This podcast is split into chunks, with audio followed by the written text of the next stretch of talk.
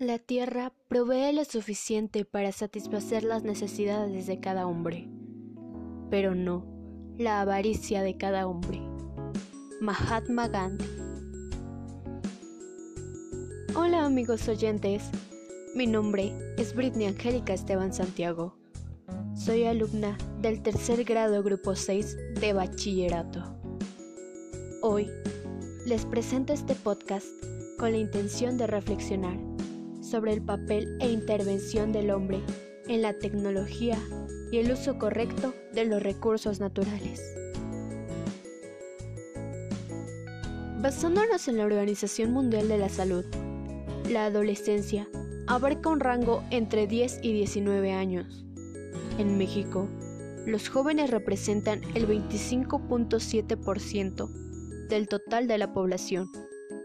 Como lo podemos notar, somos una cuarta parte de la sociedad mexicana, y si bien, como antes ha sido mencionado por personajes políticos, somos el futuro del país, y por eso es que nos corresponde analizar qué futuro queremos forjar.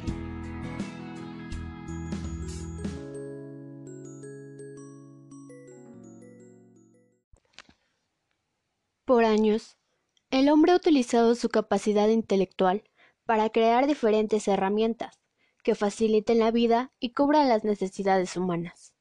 Con el paso del tiempo, estas han sido creadas en un lento proceso de perfeccionamiento, mejorando los modelos de generación en generación, para aumentar su productividad y hacerlos más cómodos y seguros de manejar. Ahora, en pleno siglo XXI, siglo en que la tecnología se hace sumamente presente, hemos de mencionar cuál es el papel y la intervención que el hombre ha desarrollado en la tecnología.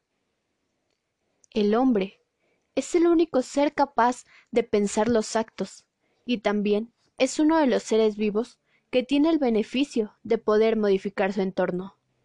Busca siempre cubrir sus necesidades y busca llevar una vida más cómoda y placentera. Gracias a esto se desarrolló la tecnología, que no es más que la aplicación de la ciencia a la resolución de problemas concretos. Constituye un conjunto de conocimientos científicamente ordenados, que permiten diseñar y crear bienes o servicios que facilitan la adaptación al medio ambiente, así como la satisfacción de las necesidades individuales esenciales y las aspiraciones de la humanidad. Nuestro papel es irrefutable, crear, inventar, imaginar, innovar, hacer realidad. Pero con eso también conlleva adquirir riesgos, daños y problemas. Recordemos que los beneficios de los que ahora gozamos pertenecen meramente a la naturaleza. Sabemos que la mayoría de lo que nos rodea contiene una materia prima, y esa materia la obtenemos del planeta. El ser humano ha ido aprovechando los recursos que la Tierra nos brinda, pero la necesidad de explotarlos es algo preocupante y es una polémica que desde antaño se ha ido tratando. Los recursos ambientales pueden ser definidos como aquellas partes de la naturaleza que pueden proveer los bienes y servicios requeridos por los humanos. Un recurso es cualquier cosa que se obtiene del medio, ya sea biótico o abiótico, para satisfacer las necesidades o deseos humanos. Se pueden clasificar en perennes, es decir, que es incesante o continuo. Aquí se encuentra la energía solar directa y los vientos, mareas y ríos. También se clasifican en recursos renovables o de flujo y en recursos no renovables o agotables. En los primeros se encuentran los renovables con gestión sostenible como las aguas fértiles, los suelos fértiles, animales, paisajes o la fauna, y los renovables en sentido estricto, como el agua limpia, el aire puro o la energía de mareas o vientos. En los segundos, encontramos los destructivos o de consumo por uso, como el petróleo, el gas o el carbón. Asimismo, están los reciclables o reutilizables, como los minerales metálicos y los potencialmente renovables, como los minerales no metálicos. De igual manera, se pueden clasificar según su ocurrencia, como bióticos o abióticos, según ritmos de restauración, que no es más que renovables o no renovables, o según disponibilidad de stock, como agotable o no agotable.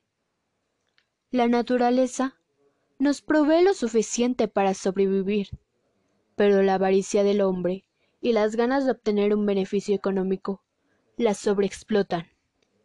Pero como adolescentes y el futuro del país, nos toca hacer conciencia y un uso racional de nuestros recursos, porque como ya lo notamos, muchos de los que nos benefician son agotables y no renovables. Algunas medidas para el aprovechamiento de recursos naturales son el reclasificar y reciclar materiales, invertir en el uso de energías renovables, disminuir la emisión de gases contaminantes, ahorrar en el consumo de agua y ser eficiente en el uso de la energía eléctrica, por mencionar algunos. Esto es repetitivo, pero tomemos conciencia acerca del cuidado de nuestro planeta y sus recursos. No solo es por nuestro bienestar, sino también por el de generaciones venideras, por tus hijos y por los hijos de tus hijos. Somos una sociedad con un pensamiento crítico, y por ello debemos asumir la responsabilidad que sobre nosotros recae.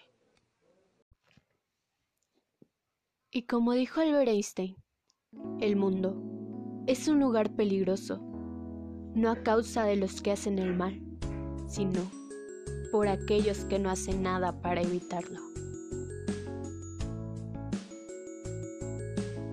Gracias a aquellos que se dieron el tiempo de escuchar hasta aquí el podcast. Y espero esto no quede solo como un momento, sino que haya servido como un punto de reflexión y cambio para la sociedad.